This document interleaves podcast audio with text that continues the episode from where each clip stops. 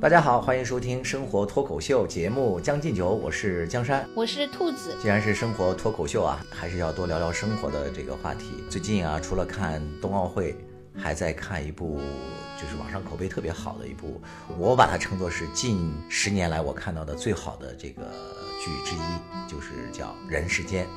其实这个剧最早是兔子给我提醒的，说有这么一部剧，呃，挺好看的。结果呢，兔子把我带进坑之后呢。他就去忙工作了，然后我现在呢已经跟着这个剧看到三十多集了。兔子好像才看到多少集？十几集？哦，对，我才看到十二集，还是周末突击看的。这个剧呢是，首先是我觉得它好，是因为这个原作啊就是非常棒。据说这个梁晓声呢也因此拿到了这个茅盾文学奖，是吧？嗯嗯。兔子，你关注茅盾文学奖吗？你作为这个啊北大中文系的，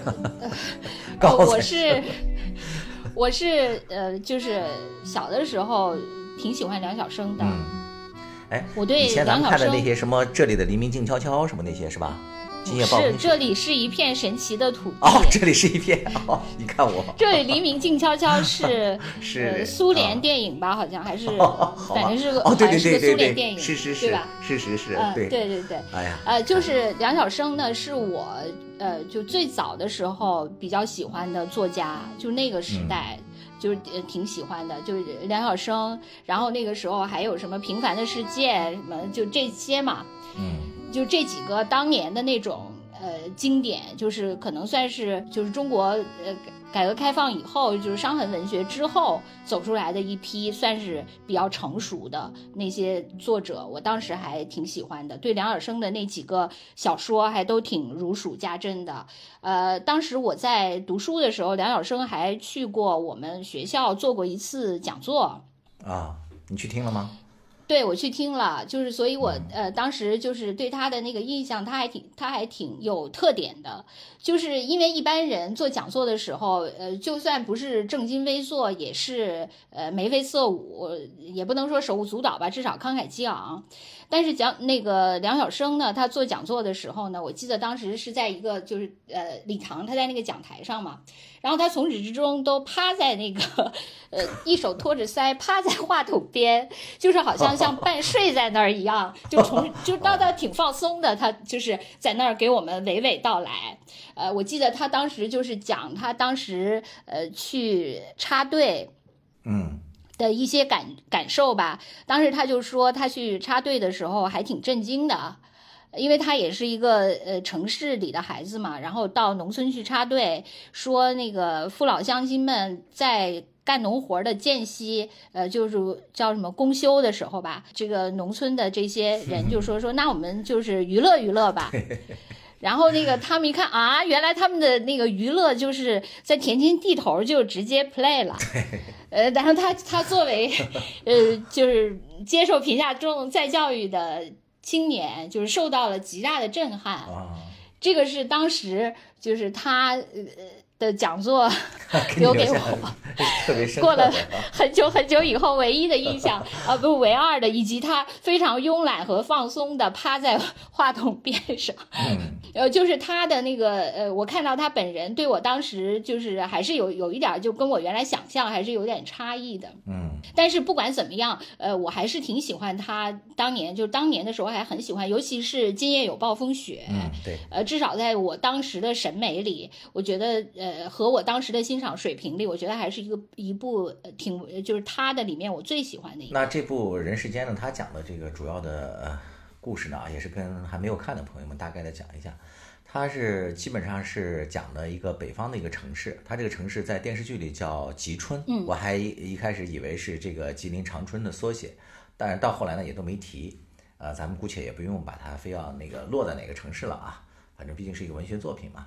他讲的是这个吉春的一个呃平民社区吧，叫光字片是吧？讲的这个呃光字片的一个周家三姐妹，就是以他们的这个生活轨迹吧为故事脉络，呃，讲的这个时间呢，基本上是上个世纪六九年开始吧，就是六零年代末到呃大概是二零一六年吧，这个中国的整个的这个社会巨变，还有老百姓的生活。这个剧呢，在豆瓣上呢，目前的评分是好像是我刚才看了一下是八点几分，应该作为国产电视剧来讲，应该是评分已经很高了。嗯，就是我开始看之后呢，就迅速的把这个剧就安利给了我的几个呃好朋友嘛，大家基本上的那个心态都是一样的，都是看一集哭一集，大家互相交流都是说眼睛都快哭瞎了这个感觉。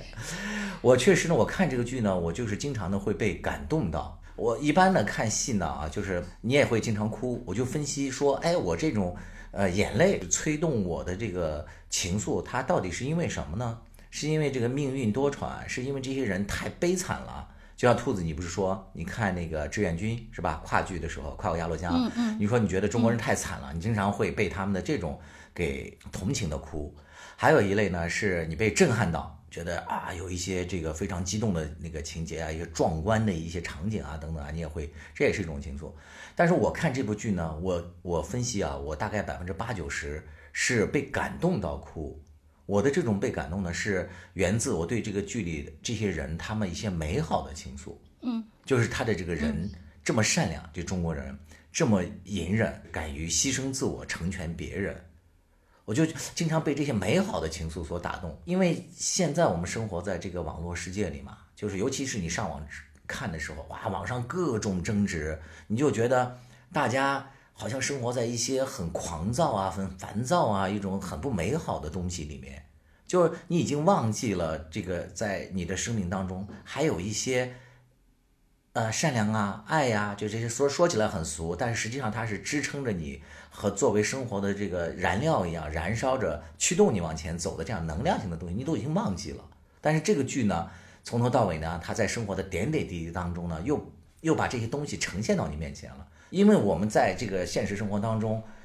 好像你已经无暇来体会这些东西了。然后网络上呢，又提醒你的都是那些暴力的呀、不美好的东西。所以当猛然这样一部剧，就像你吃惯了那个饭馆的那些加了各种原料的那些快餐呀、什么半成品呀，吃惯了那些东西之后，然后突然有一盘家常菜，嗯蕴含着什么妈妈的爱呀、妻子的温柔啊、什么这个家庭的温暖的这样的一盘菜摆到你面前之后，我觉得这种震撼是让我一次次落泪的最主要的一个原因，就是感性的 我哭的主要的原因。兔子，你看这个戏呢？不过说实在的，啊说实在的，我觉得虽然你如此感性，但是咱俩面对面，我还没见过你哭，啊你都是在我们的对话里哭的，对，默默的哭。你属于在线上哭，线下我还没见过。对，男人的面子还是要维持住。对，拉拉下推子，话筒推子，马上开始哭。哎，你看这个这个是什么感受啊？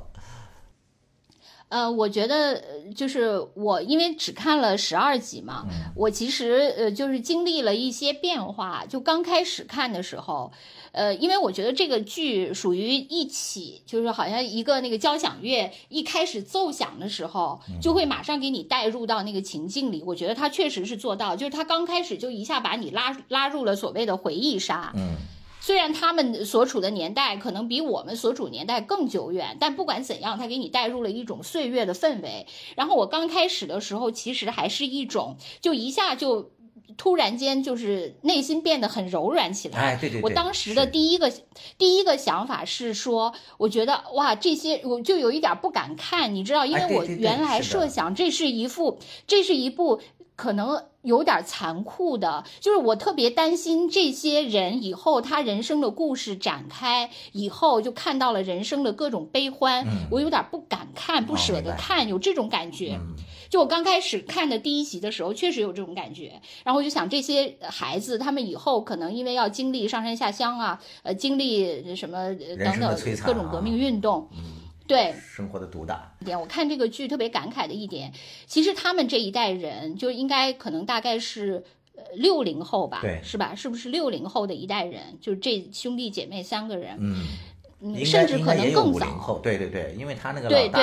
他哥哥应该是那时候都已经对对，因为中学毕业，对，应该是，反正就是五六十年代这这这批人吧，其实呢，他们的经历真的特别特别的丰富。实际上，我们这些人的经历没有他们丰，因为他们经历了太多的那个就命运的转变。这个命运的转变不是他自己自主的，是因为大时代的潮流让这个里面给很多人造成了很多你不知道，就是随着这股浪潮你会滑向哪方。这里有你自己小小的实力，有一些机遇，但是更多的是时代的大潮。所以他们经历了太多太多的变化。虽然我没有看到结尾，但是我也能想象他们这些年有多么多么大的变化。嗯，但是其实我有时候又特别感慨的一点是，你回看我周围现在也有很多就是五六十年代过来的人，其实他们人生的经历这么这么丰富，是不是比我们能洞见更多的真相或者真理或者怎么样的那个？曲折呢？我觉得是不是内心比我们更通透一些呢？嗯，但是我好像我在周围的人中也没有看到，就是我觉得可能岁月带给人的更多的呃是情感和感慨，以及最终系统被刷新了以后，可能还是现在这个系统相对来说。呃，更重要，因为我觉得可能面对我们现在同样就是这个社会为什么这么撕裂，我感觉就他们，比如说，呃，我我也经常在这个五六十年代的人所处的那个跟他们在一个群里，我也没他们经历了这么多人生，可是我怎么感觉我们在面对同样的事情的时候，也 并没有感觉岁月的洞见在他们身上。有作用呢，这这个是我一个小小的感慨，这个有点差的岔路太多了。挺真实的，我觉得你这种感触。就是我我这个是我的一个小感想，就是不知道这么变化，我而且我也不知道，就是比如说我被呃。生活和命运在就是反复的烘焙 几轮以后，我有什么变化？我也不可能，我又没变化，甚至我可能又回到了更呃原始的状态，有可能。我觉得这个是一个我的一个那个感想哈，因为我主要是这个剧呃看的还没有展开。另外呢，我就是刚开始看的时候是一个激情，就是也不能说激情澎柔情澎湃的那么一个心态，刚开始看，但是看了几集，就是看了。大概呃两三集以后，我又突然三四集以后，我就突然有点兴味索然了，嗯，我就放下了。放下了之后，我后来我发现网上也有人是跟我有同样的感觉，甚至他们也说原著也有这个问题。嗯。就是说，原著也是刚开始，好像原著是分好几部，好像是，对，呃，就是刚开始也是不是特别吸引人，反而就是到第二部分以后才开始精彩起来。对，我也是后来因为咱们要做这个节目，我周末就又开始看，就还真的就又看进去了。但是只是因为时间有限，我才看到十二集。然后在这个过程中呢，我就是想提供另一个视角，就是我呃网上关注了一个编剧，就是他们这些编剧这这个人群，他们是怎么看这个剧的？这个编剧呢，他始终的视角就是他他一直在比对，就是梁晓声的原著和这个改编。之间的差异啊，这个改编呢是也是非常著名的一个编剧嘛，就是王海玲，就是中国式离婚的那个编剧嘛，这个也是特别有名，而且是一个女性编剧。对她最早还和那个王朔合作过，是吧？就爱你没商量什么的，原来也是写小说。很诡异的，就是这个从我认我看的这个网友编剧的角度，他是认为就是梁晓声的原著，呃，和现在的这个改编出来的这个电视剧。并不是有高下之分啊，而是各有各的好，各有各的不好。梁晓声他自己好像也是这么说的，他也觉得那个王海玲的有些改编，实际上是比他的那个原著要更精彩的。对他就是呃非常精彩，有些可能他有些就是如果你用小说的那些描述和你一旦变成影视画面这场戏的那种描述。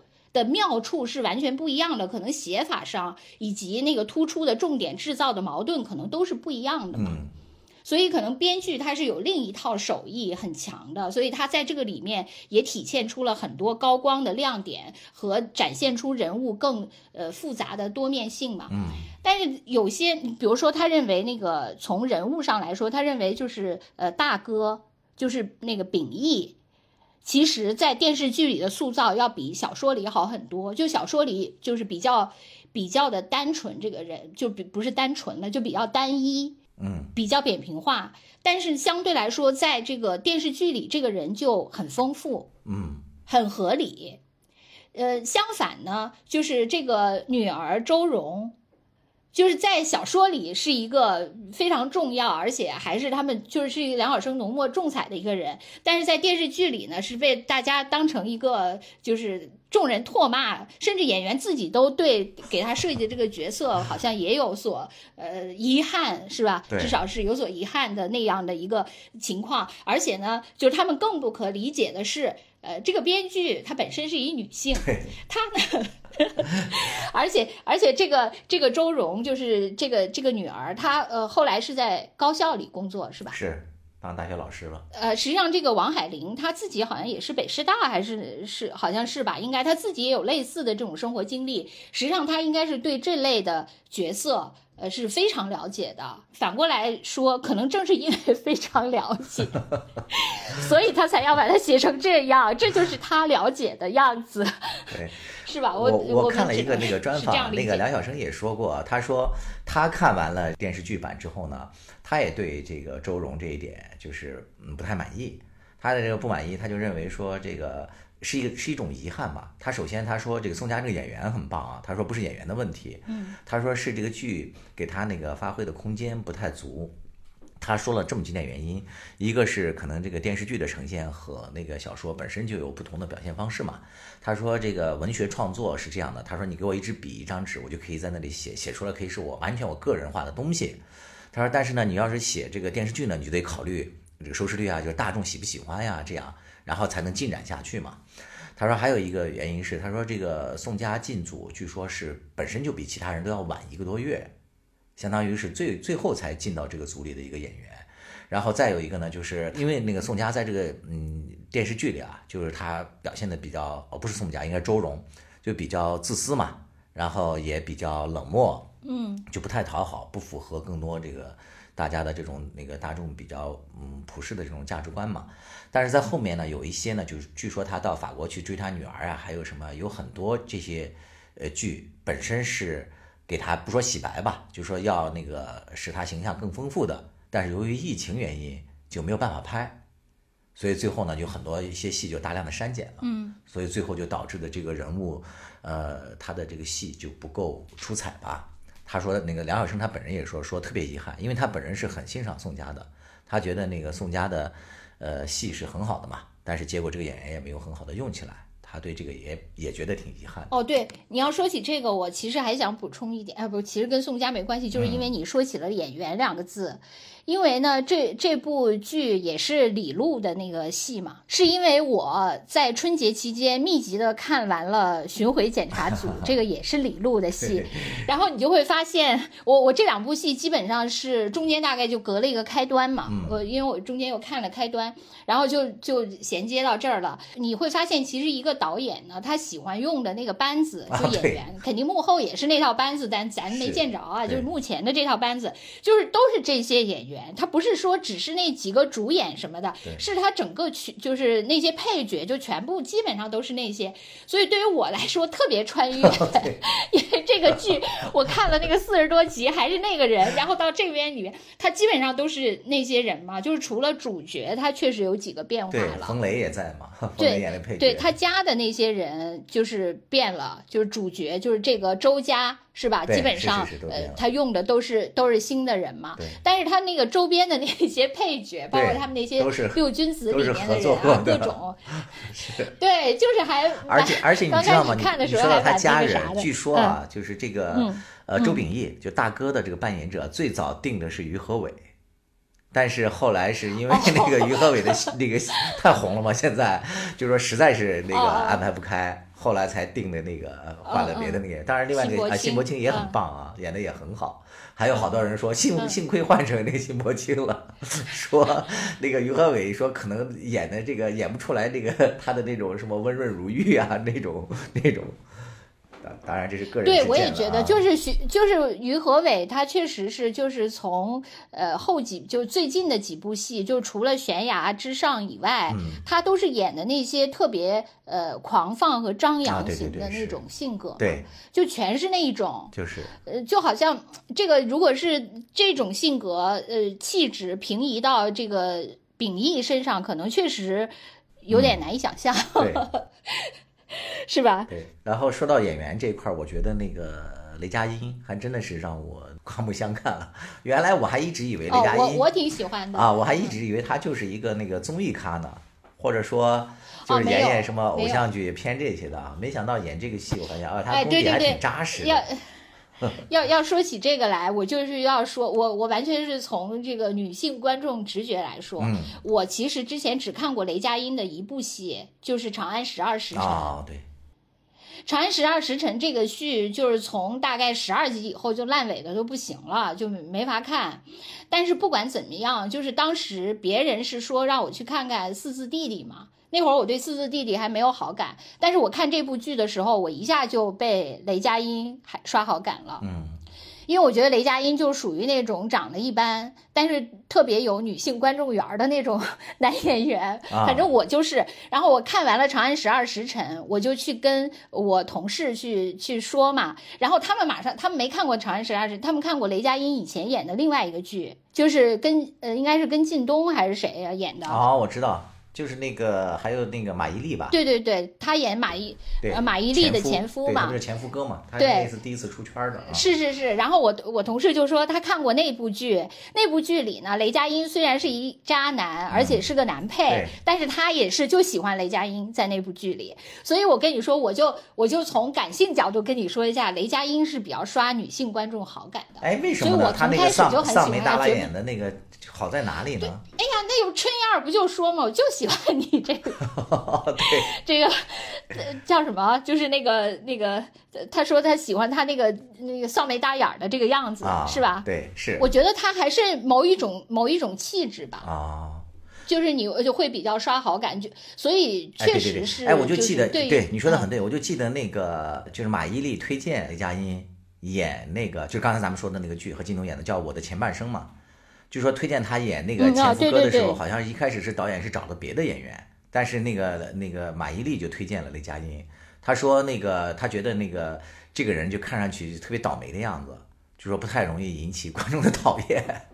因为那个比较符合 那个剧里的那个对，啥哎，你要是这么说，确实是有一点儿，因为我觉得我当时之所以看《长安十二时辰》啊就是嗯一下被他刷了好感，就是因为他在那里面太倒霉了。啊，是可能容易就是那种容易激那发种特别呃对女性的那种同情对，就爱是心，特别的，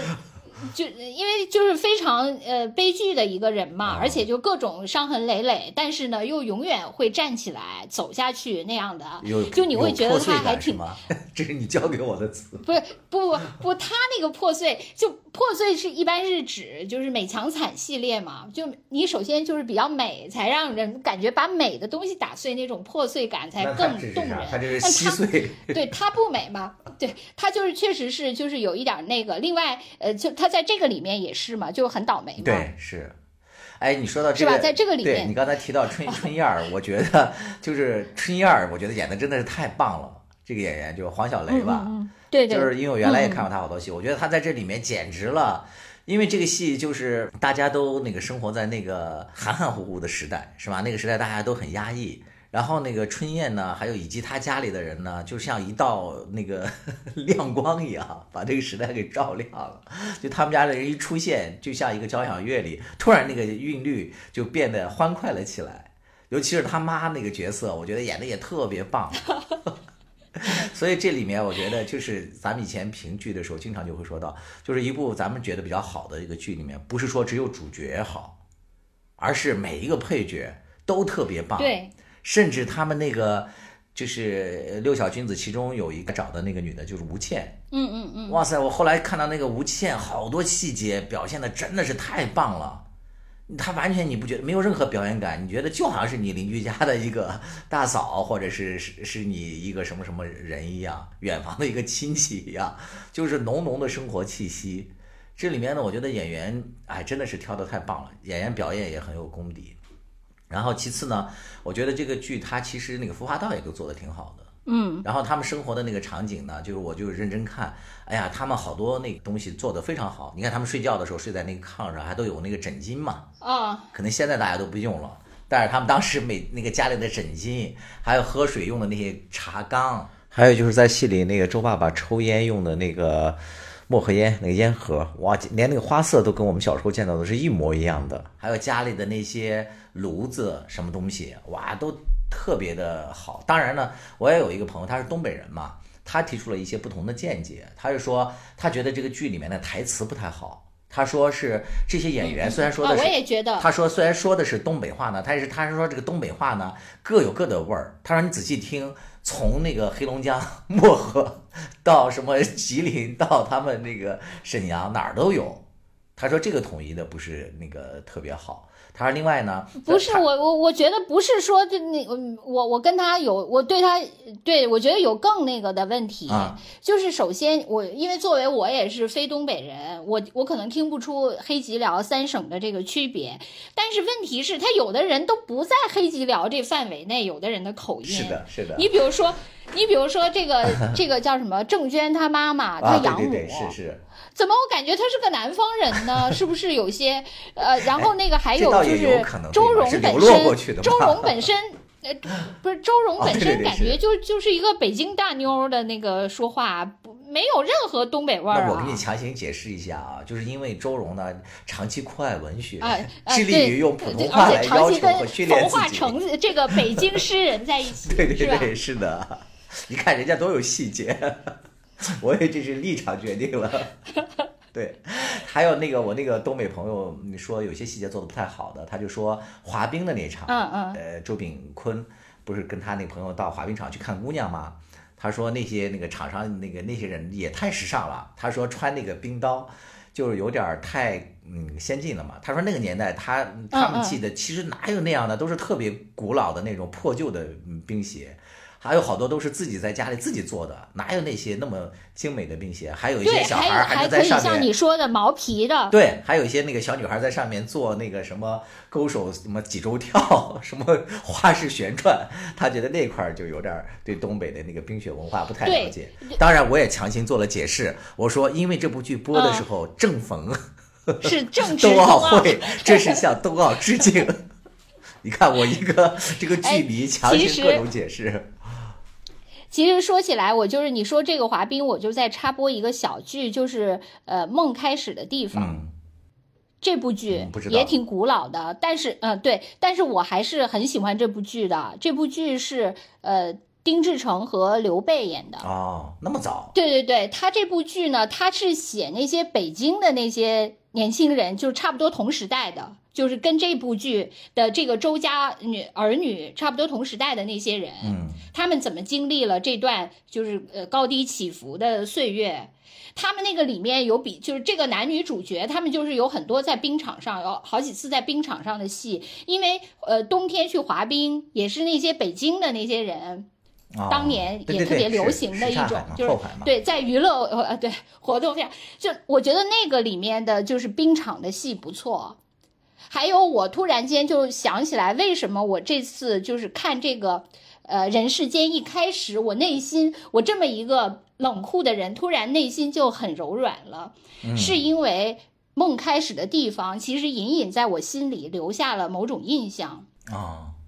就是梦开始的地方这个剧，我推荐你看，就看起来就就当时真的好惆怅，就他整个的那个，呃，他是用的那个马友友的那个哦，大大提提琴曲，哦，是吗？那么古早就是那的戏还有这么高的艺术修养啊？就是那个 dinner 那个是叫 dinner 吧，啊就是它有一个呃呃，就那个大提琴曲特别有名嘛，就非常忧伤的起。我我觉得你如果说就是因为喜欢人世间，至少呃，当然它没有那么长的呃跨度，就它主要是、呃、跨度可能没人世间呃就几几十年，可能稍微短一些，但是它确实也是反映了这些人的命运起伏，以北京知青 为主。我也强烈建议你作为周边呃相似推荐可以去看一下。好的，哎，这部剧是谁导演？是不是那个王朔他们那一波人？听你说，感觉刘备他们那不是一个圈儿的？好像是那个呃，就是类似于叫什么叶京，哦，叶京哦，那到时候可以去看一下啊。叶京执导的，嗯，好，可以把这个作为一个补充啊，就是对滑冰 有缺憾的朋友，你看你看这个这个呃叫什么内容简介说，呃，一群不知愁滋味的少男少女追逐于北京什刹海冰场，酣畅在莫斯科餐厅。老 老莫，这就是阳光灿烂的日子啊，那那批。对，就是这这一挂的。啊，另外呢，我觉得就是这部戏我还那个特别喜欢，嗯，看的一点，我觉得它的整个的那个故事情节，它的展开，我觉得和一般的这个剧啊，就原来类似的这种剧，讲这个人的命运啊，呃，讲这个家庭的这些呃成员关系啊，什么家庭伦理啊，这些不太一样的一点，嗯，人世间呢比较多的注重人的心理描写，当然，在电视剧里，你可能他不会直白的描写嘛，但是从他们的呃对话或者说一些元素里面，你可以找到这种呃心理发展的一些支撑点，包括这个导演本身啊、这个这个编剧本身原来也有一些什么中国式离婚啊，就我觉得他呃比较好的一个特色是，他非常呃善于把人的心理发展脉络给你梳理的非常细致。你看，从这个呃主人公吧，就是雷佳音演的这个周炳坤来讲，我觉得他的这个性格的发展脉络是非常合情合理的。嗯你比如说，他作为家里的一个老小，他因为从小他上面呃有两个优秀的哥哥和姐姐嘛，学习都那么好，后来都考上了北大。那他作为一个家里的呃老小，从小呢，他确实在这个智商上是比不过两个哥哥姐姐的。另外呢，就老小呢，就在家里呢，也长期处于被哥哥姐姐风头压盖着嘛。虽然说得到家里很多的这种宠爱，但实际上他在受到这种成人的礼遇和方面，一直不如呃前面的那些人受到的多嘛。就所以呢，这个老小区往往他在心理上有多多少少会有一点自卑心理。因为我我作为家里的老小嘛，我也非常能体会到。你我我正想说，你不是正相反吗？你们家是属于哥哥姐姐都不如你出色没。有，他们都有在，就是在年少的时候，他们也比我出色呀。就是不论运动啊，还各方面，我只不过是后来借他们的光嘛，就家里条件好了，我在受教育方面会比他们高一点而已。但是从心里头还是觉得不如他们出色啊，所以我就特别能理解那个周炳坤他的那个心理。所以他的最大的背后的一个心理动机，他做的很多事，你可以说他是孝顺，但是呢，我觉得有很大的一个动机是，他就是我就要赌着一口气，我就要成就点一些什么事业，我哪怕呃受很多的委屈或怎么样，我咬着牙，我都要往前走，我要活出个人样来，我要承担出一些责任来，像我哥哥姐姐一样，干出点事儿让你瞧一瞧。所以他在这种心理动机，我觉得写的特别真实。呃，但是呢，他可能也有很多委屈，就是因为爸爸妈妈他们的一些无心的举动，在他这里可能就会变成是一种对他的一种伤害嘛。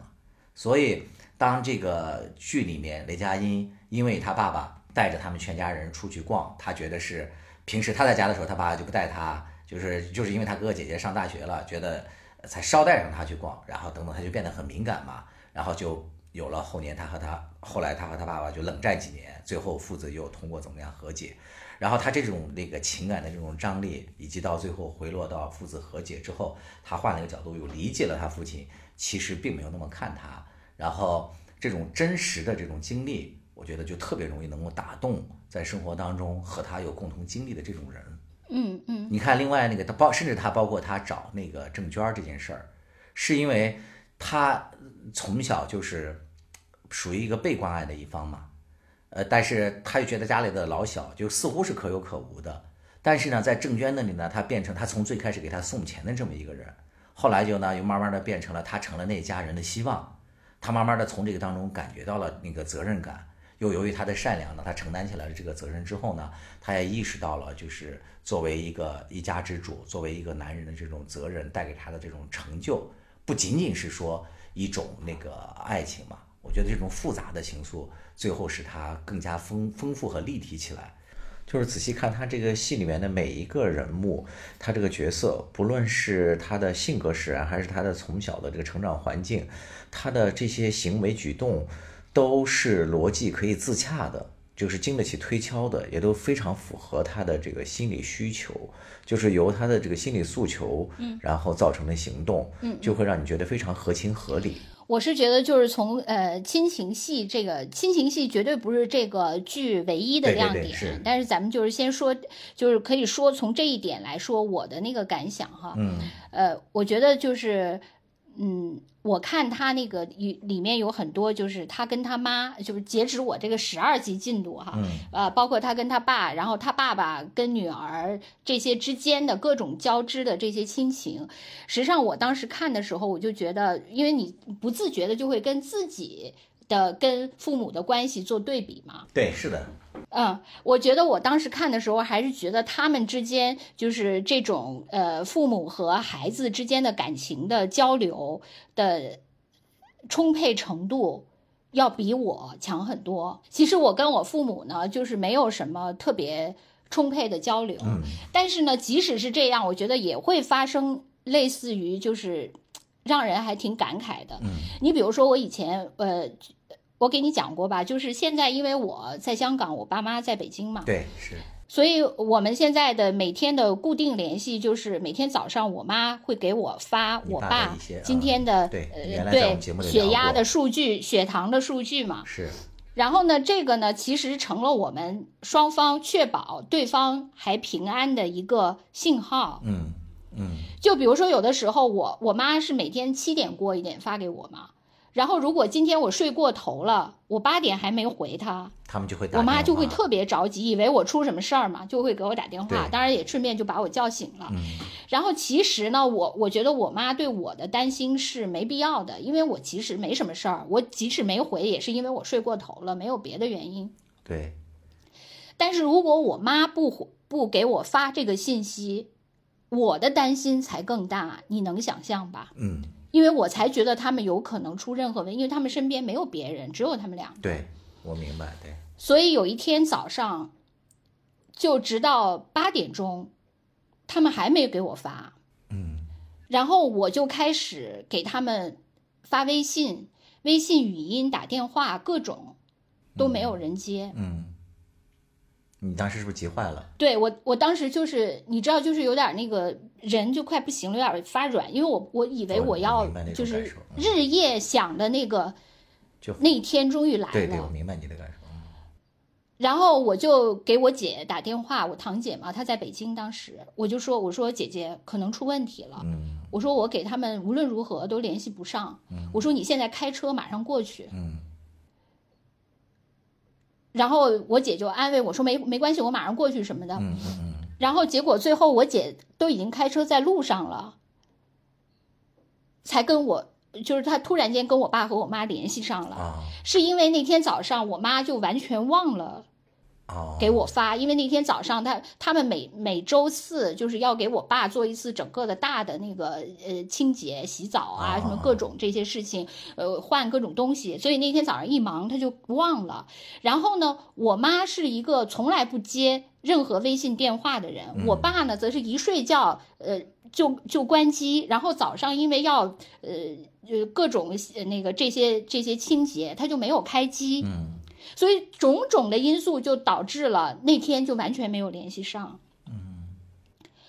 然后后来终于那个，我真的就是当时肯定是如释重负，又又又很又很生气，因为我觉得让我跟我姐都急了这么。是的，是的，然后后来我就我就我就说我说你们再也不要忘了嗯这个事情。对，然后我就冲他们又发了一顿脾气，然后我爸就跟我，我爸就就给我回了，几个字，就说，他说，就因为我们今天早上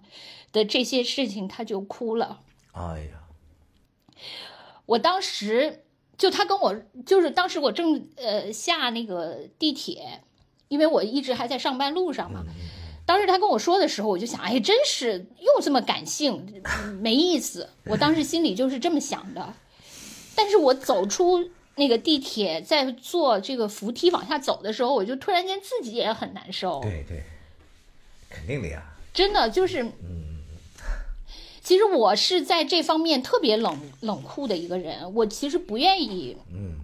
就是跟父母做特别深的交流。就反过来，就回到这部戏，对我当时就看他们呃这些父母跟孩子之间的交流，我不是说比我的那个充沛度要充沛很多吗？嗯我当时就想，我是不是会，呃，遗憾或者后悔，我跟我的父母之间是比较冷漠的。嗯嗯嗯但是后来我反过来就想，我说我如果像他们这样，啊，如果有一天我要面对分开，我得多疼啊！嗯，所以我们就这样冷漠下去吧。哎，其实其实我觉得你没必要这样想，因为因为就是你说你那个经历的，哎呀，就咱们今天聊的可能有点那个，哎，你今天像我一样感谢了，其实就是因为我已经那个经历过，就是你最担心的那个事情嘛，因为那个像我爸的那个事情发、那个发生过，后来我爸走了之后，我对好多那个生死的一些概念、一些看法就改变了。就是我原来在节目里头可能也都聊过嘛。我觉得一个就是，呃，就是咱们中国人对那个最终的那种告别，这种教育特别不好。其实，就真正的那个跟父母的离别，它并不是发生在形式上的。呃，他们比我们老，他们要早走几十年，这是肯定的。就是像那个那个电影里演的一样嘛。他的意思就是说，你家里面如果不再摆放这个老人的照片，当这个世界上不再有人记得他的音容笑貌，不再记得他的名字的时候，那个人在另外一个世界才会真正的消失。我现在其实因为我父亲已经离开我，大概已经快六年了嘛，我也是会经常回想起来他很多事情，感到特别的遗憾。呃，我也在想，如果当初我把有些话说出来、做出来，会不会好一点？但是呢，我就又转念又想，其实我觉得他都知道，呃，子女对父母的那个爱，然后父母对子女的这种牵挂，我觉得就是存在过，他就不会消失，就在彼此的心里。他走的时候，他也是带着这个走的。哎，这可能就是咱们中国人吧，就是都是尽在不言中，对，懂是的都懂，对对，真的是，真的是那个懂的懂懂。懂的都懂，难道？对对对，嗯我在看这个戏的时候，我也觉得，我还我本来想放在后面再说嘛，就是咱们刚才讲的是亲情啊，但实际上就很多事情它是交织的。我在看这个戏的时候，我也就深刻的了解了，或者说理解了我父母他们那代人的一些经历。就是我父母他们就有点像这个戏里面就周炳坤他爸爸妈妈这一波人，然后他爸爸是作为那个呃大三线的这个工人嘛，就支持贵州啊，像西南那边的去建设就去的。像我父亲他们那代人呢，是作为这个军垦去了那个新疆，去了呃最西北角，在那里就是一辈子。他们这一代人呢，我觉得是挺不容易的一代人。我父母他们去了那个新疆支边的时候，那个我们当地是世界的四大蚊虫，就是最肆虐的地方。嗯，在全世界都是，不是说只是中国啊。就我们那个地方蚊虫都多到什么程度？就每年的大概五月份左右，就包括现在还是依然是这样的。一到那个半个月左右的时间，那个当地有一种那个昆虫叫小咬，它就像蚊子一样，它在空中飞。它们能够密集到什么程度？就是连天空中飞过的乌鸦都会被它们咬死。哎，为什么会这样呢？但是原因是什么呢？就是因为那个当地不是有很多原始的一些湖泊啊，还有一些水流啊什么这种东西嘛。然后就那个小咬，它的繁殖能力非常快啊，它还不只是说在死水里面繁殖，它在流水里面也可以繁殖。嗯，所以可能那个听咱们那个节目的有些朋友，你可以上网搜、搜一下。文字界的奥密克戎嘛，啊啊，真的是，对，非常厉害他们。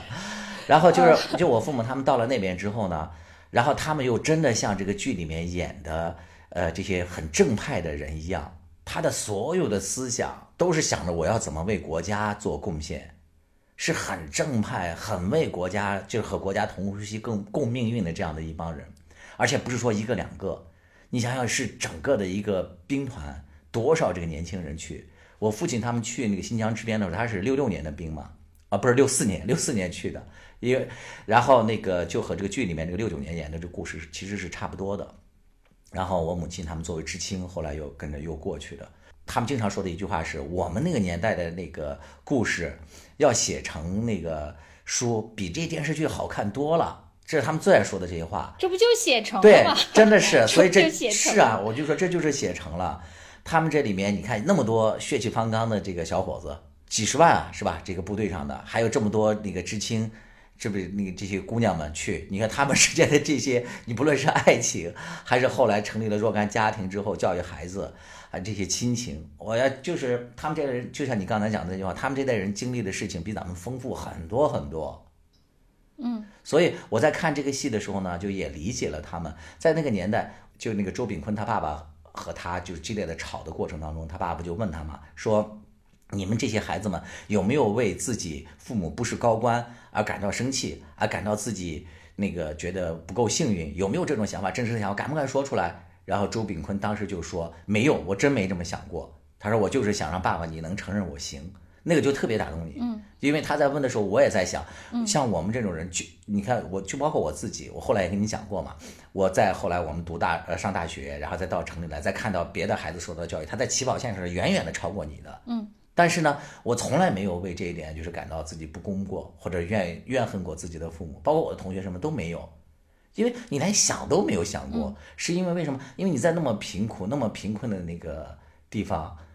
哎呀。就是你刚才说你爸爸他们的嘛，他们给你的那个关怀，还有那种，一点都不少，甚至可能由于那个条件恶劣，他们给了你更多，他们可能把他们全部的东西都给你了，那你还抱怨什么呢？我觉得一点这种抱怨都没有。对我其实我我也是觉得，我我同样跟你是，我不是觉得我有所残缺，我是觉得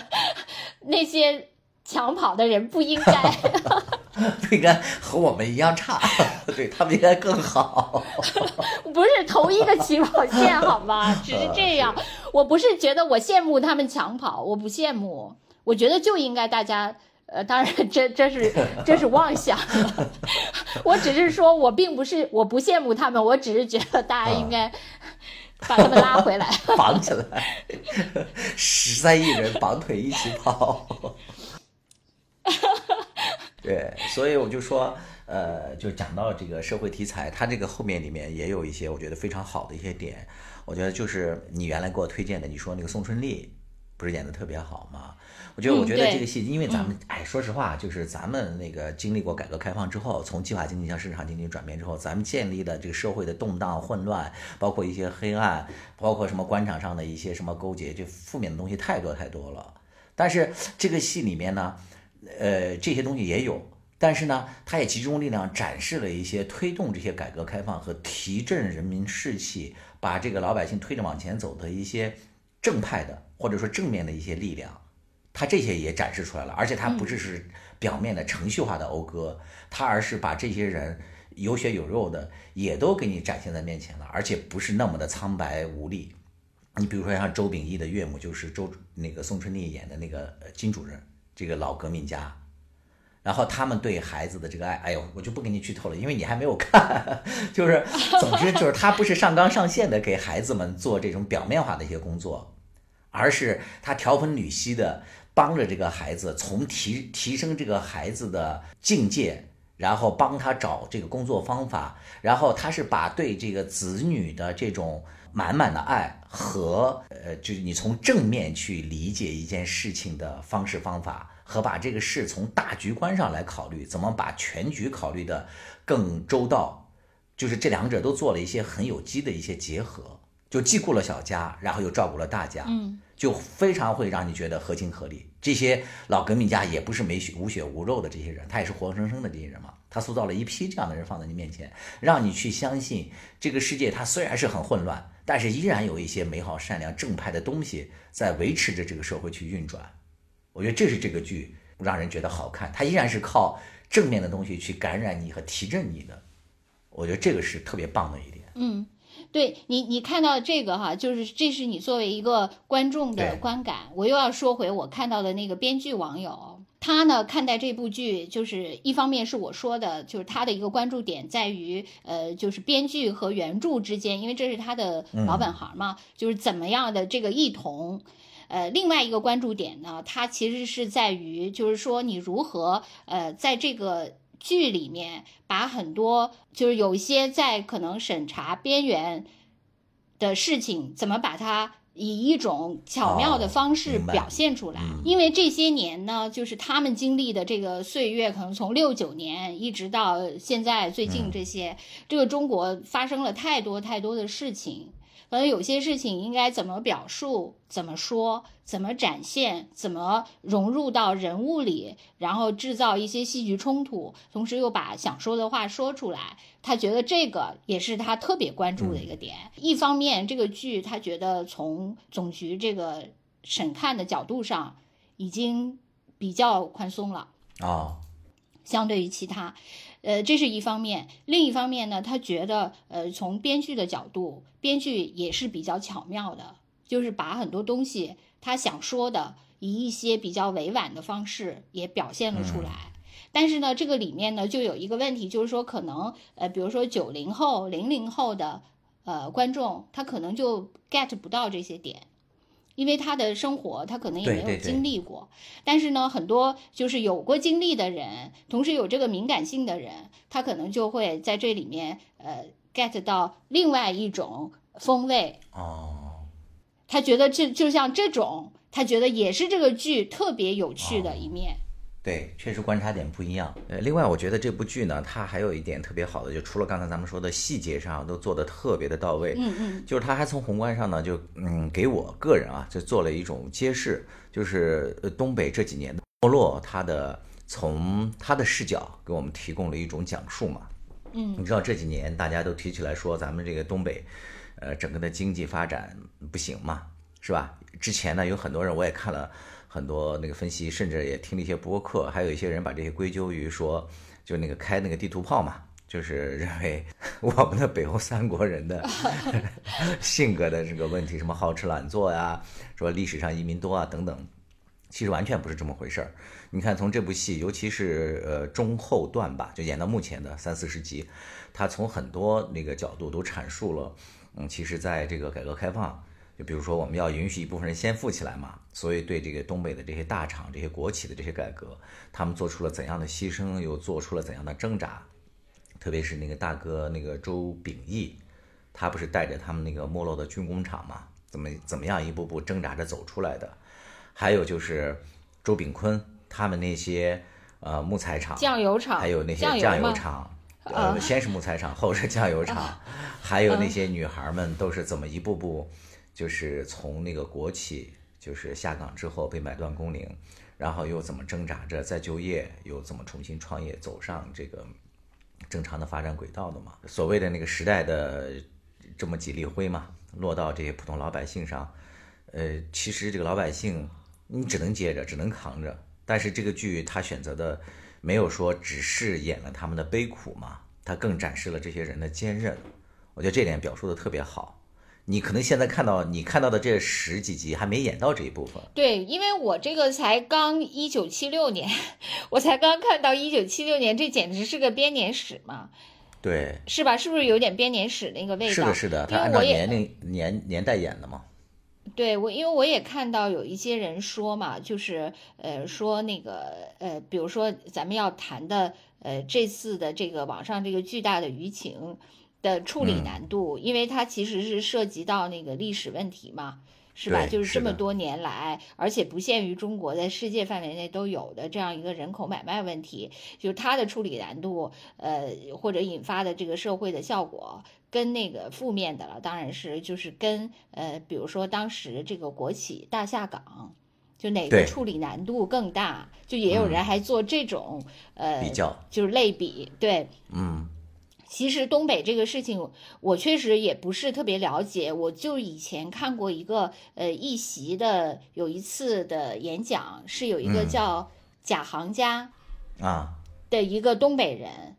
然后他来讲，就是因为他也是呃东北的那个国营大厂的子弟，然后这个大厂经历了这么一个波折，就是曾经他们是呃共和国长子嘛，就当时曾经是非常被羡慕的，而且这些呃所谓的就是拿着铁饭碗的这些人里，他们肯定还有呃高低贵贱之分。比如说你在什么样的厂，你在这个厂里又是什么样的位置，就跟北京的那个各大大院儿，就是你是什么大院儿，大院儿子弟就好像比胡同子弟要高人一等但是大院儿子弟里，呃，就是不同大院儿还分，又不一样是吧？大院儿里又分，是是是。但是呢，他们一旦就是从这个长子的位置上，呃，就是后来跌落下来以后，这些人的命运，因为他周围的很多亲朋好友都是那个那个一席的那次演讲，呃，还是挺推荐大家听听。对，其实看了这个剧就觉得，其实在这个改革开放当中，非但是咱们这些东北的兄弟姐妹们，他们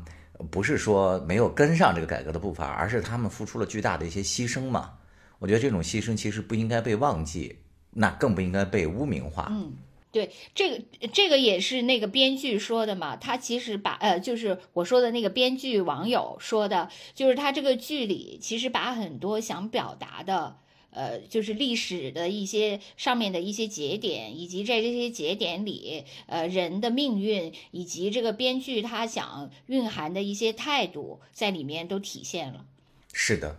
就是梁晓声，我也看他的一个访谈里，他就说他这个人呢，他整体上是觉得他相信呃人性到最后还是善的。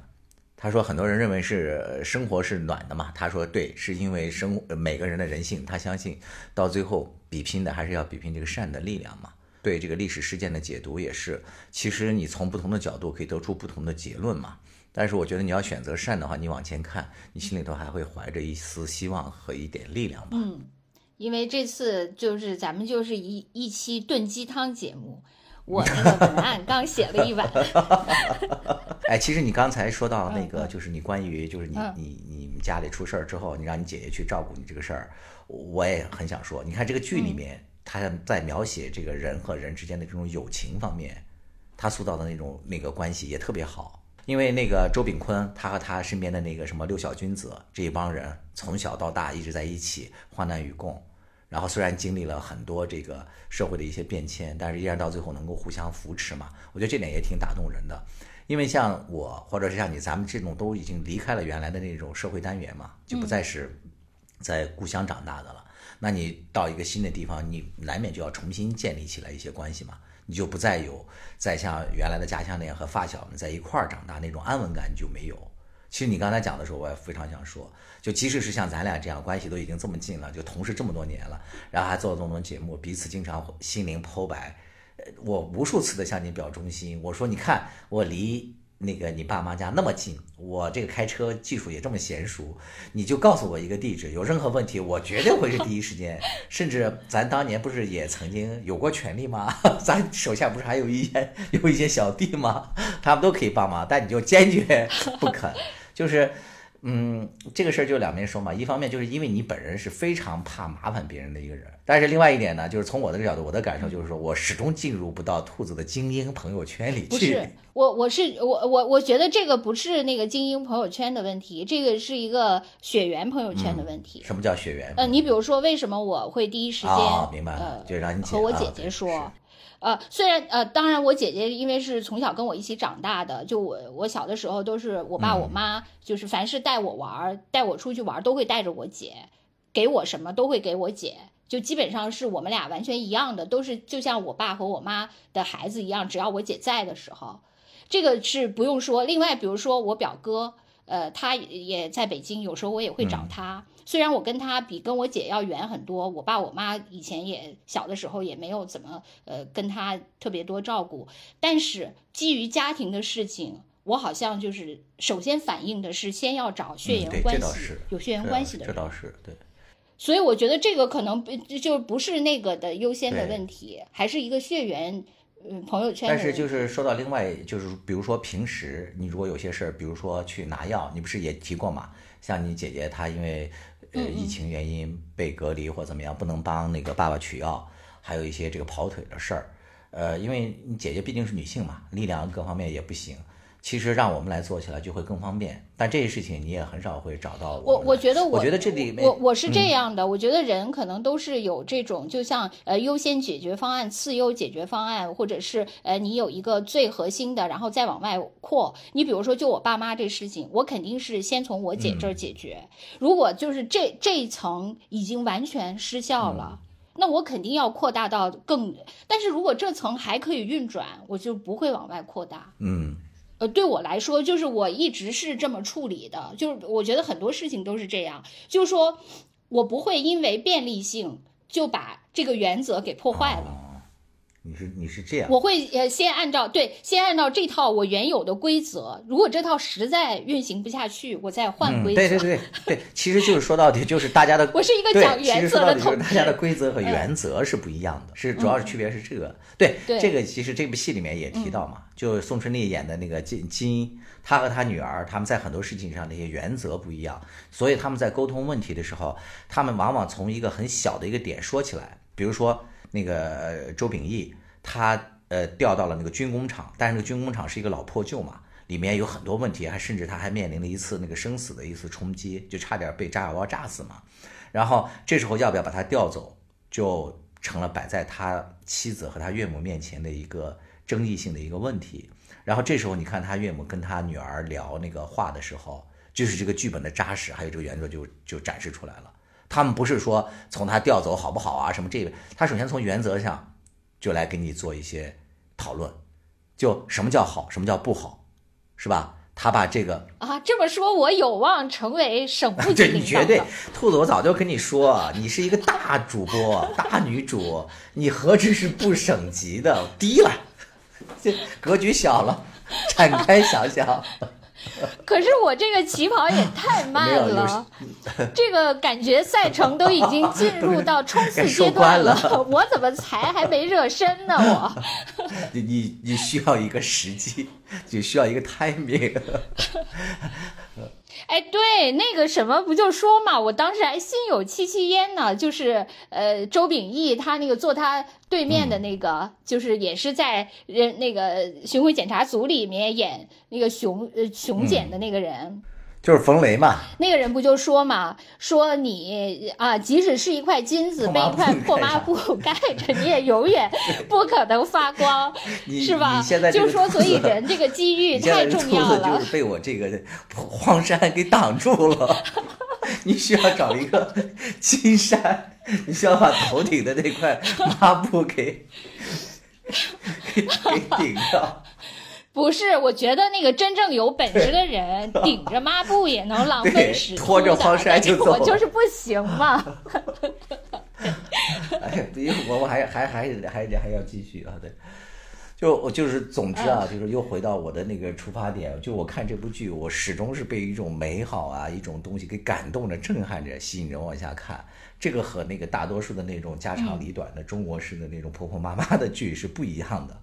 而且它的这个里面的东西很丰富、很立体，所以我很喜欢看。当然还不知道这个剧最后收尾怎么样，据说收尾很好，很高光。是吧？我觉得中嗯，据说不错，因为我看我那个编剧网友，他好像没有说这个烂尾，啊那那太好了，那太值得至少就是三十九集什么四十集还是可以的。那我们可以放心的那个推荐，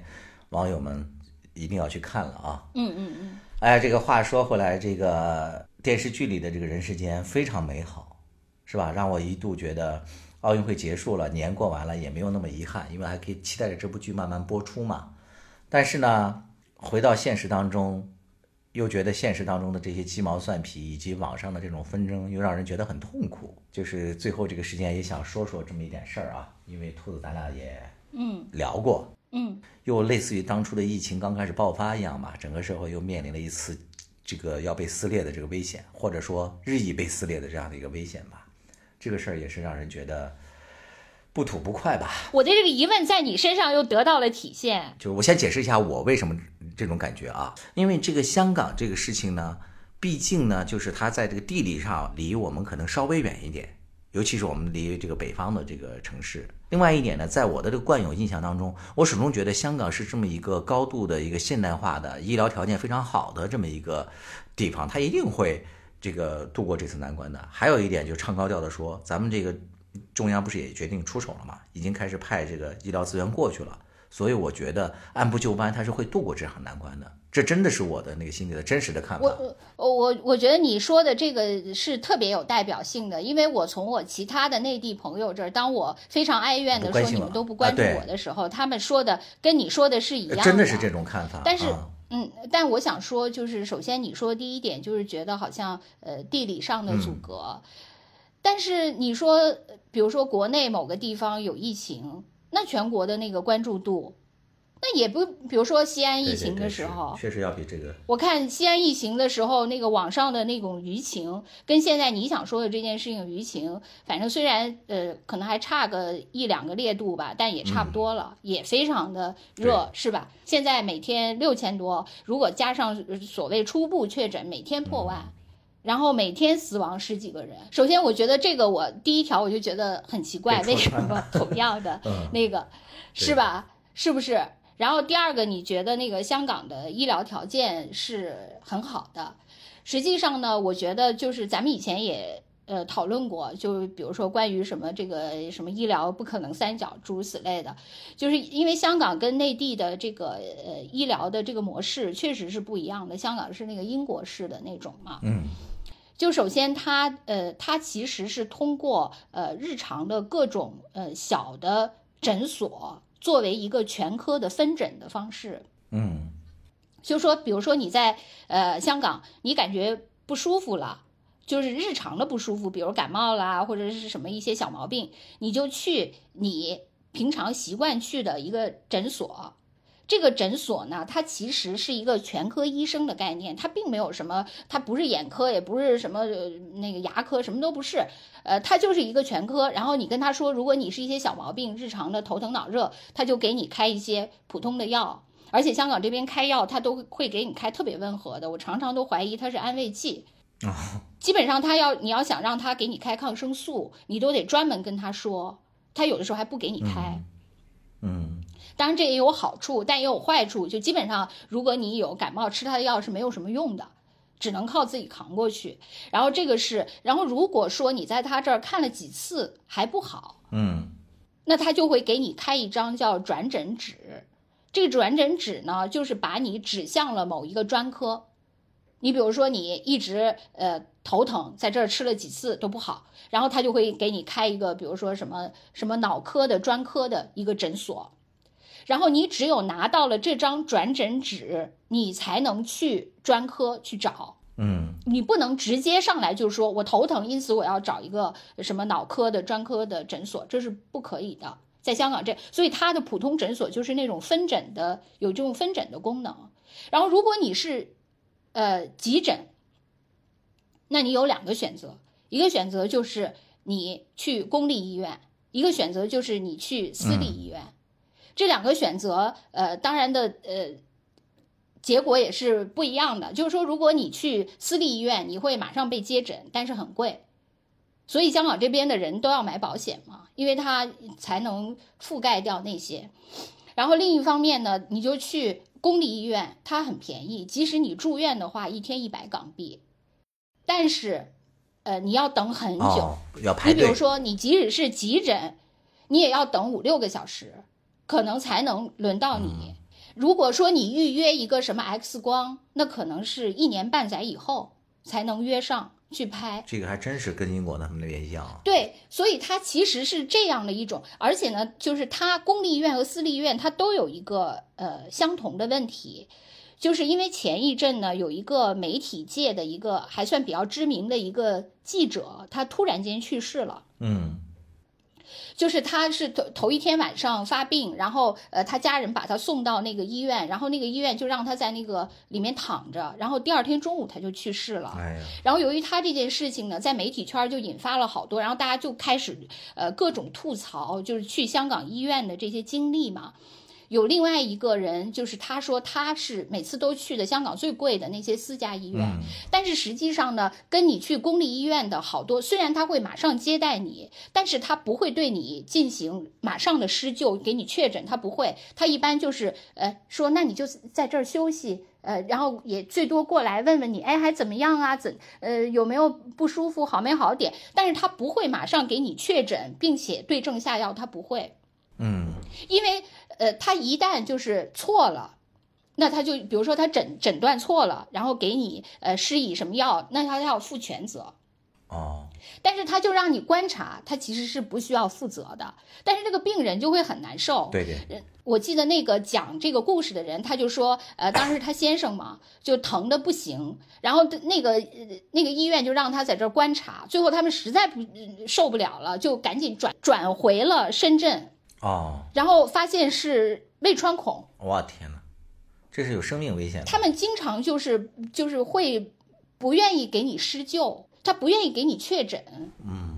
你比如说我的同事，他就是出现了这个呃，叫叫就是肝指数、肝酵素正常应该五十多嘛，他一千多。哎呦我天，然后当他出现这个问题以后，他就去医院，然后医院就给他各种化验，所有能想的呃可能性的呃病毒都给他化验了。化验了以后，首先他不是甲乙丙丁什么物，都不是那些肝炎，嗯然后之后就又各种什么新冠啊什么什么都测了，也都不是。不是的时时候，这种他就不能给你确诊的情况下，他也不给你开药，嗯他就让你静养。然后我这个静养的话，他就完全靠自己的抵抗力，而我这个同事就是因为自己抵抗力不行，他才会出现这个问题。所以他就静养了很久，在这个里面，这个过程中，他的这个肝酵素就上上下下、上上下下、反反复复，以为好了，后来又上，然后直到大概过了将近四个月以后，才开始给他用药，然后这样一个月之后才控制住了。他现在渐渐可以开始来上班了。哎，所以我觉得，呃我们常常还自己调侃，就是说，因为呃内地他可能医生接诊量比较大嘛，所以他相对来说比较有经验，他可以迅速的判断出这个人的病。呃，正好这两天我又在呃网上看到一个短视频，就是一个香港人，他在那儿说，他说他呃呃身体很好，很少去医院，但是他在香港去医院的时候也是这种，就是急诊等五六个小时，他发高烧，当时等接到他的那个呃诊的时候，他都已经退烧了。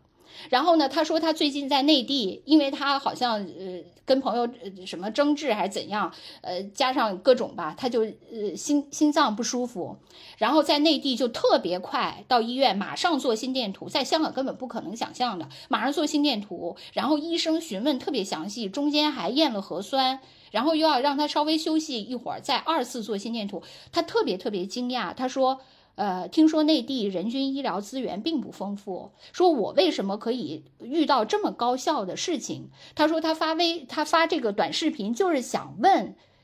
他遇到的是个偶然现象吗？结果下面的人就在那说不是偶然，大多数人都说不是偶然。另外有很多人说，因为你心脏不舒服，你是在急诊里面最优先级别的。等等，就给他解释嘛，他就他就是想，因为他不就反观你会提出这种想法，你认为香港很、嗯很很优呃很先进，他反过来也会提说啊，内地这么高效是真的吗那？怎么办呀，兔子？你现在又回不来，你可你可让你的那个对，回不来啊！现在就是那个 fans，你的忠实的听友们真是急死了。啊，没事儿，我已经做好随时呃阳性的准备了。哦哦，吓死我了！我以为你说我已经随时做好告别大家的准备了。因为 你这呃，不行啊，咱们刚刚做好了要出山，要成为那个不省级 主播的准备，这就要阳性了。我跟你说，要乐我我跟你说，这个嗯不是悲观，也不是呃，就是在这儿呃，为了求怜悯、求同情。我说的是真实的情况，因为我每天就是公司会发邮件说我们不呃，公司有哪些呃同事又染疫了。哦，这个明显的是跟着这个疫情发展的进程，就是以前大概一天有一个，呃，或者隔一两天有一个，哦然后发展到这个周末，就比如说昨天星期天一天三四个，我是？五个五封邮件，五个不同的部门的同事都已经阳性了，所以我感觉呢，每个人都是迟早的事情。嗯，但是呢，这个里面确实是就是香港这边的问题，就你说的第三点，你说呃，就是内地现在呃准备就不惜一切代价和资源，要把协助香港克服这个困难。但是这个里面呢，就是又有很多很多的问题。就首先，我觉得就当时大家骂呃西安，说西安怎么什么什么刷码都崩溃了，怎么呃就是核酸检测呃怎么问题？你知道香港现在的核酸检测，呃，我跟我我同事呃我们俩有一个工作群。然后他有一天跟我说，他说他自己在家出测，自己检测他已经阳性了。然后之后呢，他又去线下，就香港每次不就要初步确诊阳性嘛，就自测的就阳性，还有初步确诊，就这是初步确诊的。然后你要真正去确诊，你还要到线下，呃，再去验一次核酸。他就又去了，后来又过了好几天，我就问他，我说你这个线下那个核酸最后确诊了吗？他说要七天以后才能确诊。呃，才才能有结果。然后我他说他说不过没有关系，他说他现在的症状已经缓解了。哦，他说他感觉呢，即使他都可能已经好了的时候，那个结果才能出来。嗯，就所以我，我就是说，香港现在的它本身的这个呃各种，你你们大家也都看到了，就是很多人都呃在露天，呃，当然现在因为香港这两天非常非常冷嘛，就对于香港来说，对于一个完全没有任何取暖设施，而且一年四季大概有七个月都在夏天的这样一个地方，呃，现在是十度以下。而且还下雨、刮风，这对香港就是已经是非常非常这这边就叫呃寒冷或者是严寒，就已经是非常冷了。但是这些人还好多那个都暴露在，后来好不容易都给运到室内去了。现在，嗯，就他现在是这样一种情况，所以我就想说，就第一第一就是呃内地驰援他面对的这个情况，甚至不比当时武汉要好。嗯，如果从人均的那个数量上，就人这个量上，甚至比武汉还要大。武汉当时最严重的时候，也不至于一天一万多，对不对？嗯嗯嗯嗯。当然也有好的地方，就是说，因为那个是现在大家对这个疾病也了解了，而且也有一些人注注射了疫苗，接种疫苗对。香港这边是呃有不同说法吧，就大概百分之六七十吧。接种疫苗了啊，是对，但是你肯定是有利弊，但是这是一方面，就是说，我觉得是现在面临的是一个最棘手的情况，至少是最嗯棘手情况之一。你呃不知道能不能力挽狂澜，我觉得这是一点。第二点就是，他所面对的这些人，也跟武汉的当时面临的人是不一样的。嗯啊，你比如说这边可能你对呃中央的驰援，大家所抱持的态度，最后在行动中的配合，那可能跟武汉当时也是没法比的。嗯，而且当时是全举全国之力都到了武汉，对，是，但现在两地这种情况，你比如说，你内地的医疗人员过来，那这边以前那个这这边的医疗人员就说，你们内地的这些人，呃，你接受的这个医疗资质在香港没有行医资格，嗯，他还能提出这样的质疑，就是你知道，就是一言以这个情况。就对一言以蔽之，我觉得香港的那个特别复杂的一点是在于，就是一方面就是香港是一个呃左也不是右也不是的那么一个情况。你比如说，他可能心里呃有一部分人他是认同。欧美的防疫政策的，他觉得可能基于香港人的呃这些就是所谓的先进的这些呃理念啊，不能接受就是呃各种管控，呃，就是侵害你人身自由的各种管控，包括泄露个人隐私的各种管控，不能接受，这是一方面。因此，他可能对呃动态清零，它不是采取一种配合的状态。但是另一方面呢，我觉得香港其实毕竟，它又不可能跟中国的这些文化历史完全切割，他内心其实对政府又有某种隐隐希望你负责的这种需求。嗯，期待。所以他这个两个都交织在一起，就是他既想要自由，同时他也想要权利，也想要你对他的保障，他全要。成年人我不选，选择是小孩子这件事情，我全要。对，所以他就非常纠结，各种不满，你又不配合，但同时你你又要各种保障，那怎么可能呢？另外，你就说确确实，我我说我也做好了所谓就是哪天阳性的这个准备了。可能对于我来说，我也打过前后很多次疫苗了，我在内地就打过，在这边也打过。呃，也许我可能能挺过去这个事情，但是确实很多老人和孩子是挺不过去的。嗯，对。你基于目前来说，就我能挺过去，但是因为你不实行那个动态清零的话，你这个病毒还在持续的传播中。对。那那些老幼他还是面临这种风险，至少在目前的这些认知水平下，这个还是没法解决这个问题。习总书记。做了这个重要指示之后，说这个整个的恐慌的社会集体情绪应该已经有所好转了。当然呢，就是信心是很重要，但是更重要的还是要靠行动嘛，还是要团结。前两天吧，就是呃，有香港有一个由呃咱们这边驻港的中联办主持的一个会嘛，说那个中央发生了以后，然后这边就是说要把中央的这个精神落到实处嘛，要要出具体的落实的措施，然后就开了一个会，就说了好多措施。呃，这个是一方面，就是怎么把它细化，而不是说空喊口号。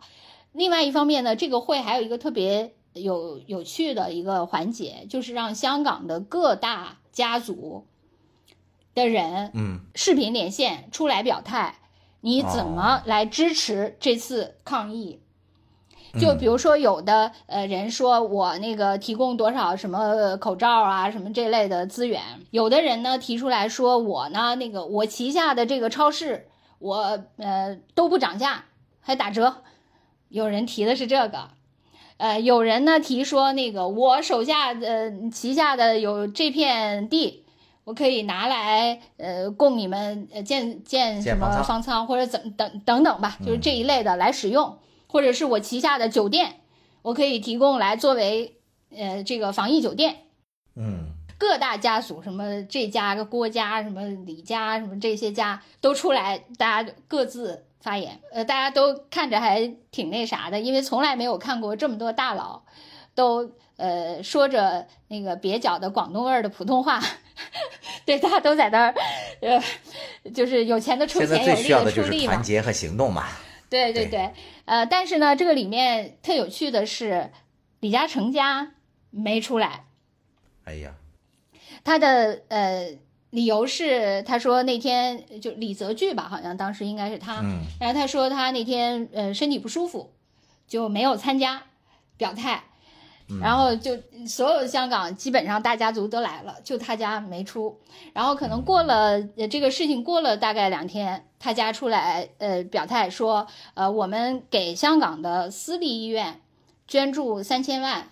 用来支持呃非确诊病例的医治。就是因为香港的公立医院现在主力都在接诊这个新冠病例嘛，然后私立医院说他不接诊。呃，然后他呢就捐给那个私立医院三千万，然后让他们支持他们来呃接诊其他病例，这也是对的嘛。但是呢，就是 就是还挺逗，就是说一定要滞后一两天。是的，还要拿一下姿态。对，这个就是我想说的，我们这边的人世间。哎呀，就是嗯，文学作品、影视作品里的生活再美好，它也是精神享受。在现实当中，我相信听我们节目的网友，很多喜爱兔子的网友也都是非常惦记你的。肯定我们这期节目播出之后呢，又要收到很多私信了，他们一定会叮嘱兔子啊，一定要好好的做好这次的这个防疫准备吧。你这么一说，我还觉得有点那个不好意思，我还真没想到这个香港这一块的这个事情对你的这个这个影响会有这么大，这么密切。我还一直以为你说你不上班了，你们在那个酒店里不是不上班了，就在酒店里面办公会好一些，会隔离呢。没想到还是要受到这么大的一些冲击啊。嗯，酒对是酒店也是很不安全的。所以你也要做好两手准备呐，你你都要不省级了是吧？一方面要 心存美好，为了我们那个什么的建设，把身体搞好呀，保留着希望啊。另外一点。就是我终于成为首个染新冠的 播客主播了，那可不一定。去。华语播客主播，那个估计英语或者其他语的已经有好多了。难道我们要靠这个出圈吗？不择手段嘛，我可以。宁宁可把把这个节目取消，对，从第一集都都都删掉，也不会冒这个风险的。但是真的是两手准备，我觉得其实就算做了，会不会也没有想象的，就是这么那个结局这么悲催。我我我又要说那句名言了，就是剧本早已写好，只是你不许偷看。你一定会不省级的，我一定会因吐而红的。这就是我们这个特别的事情。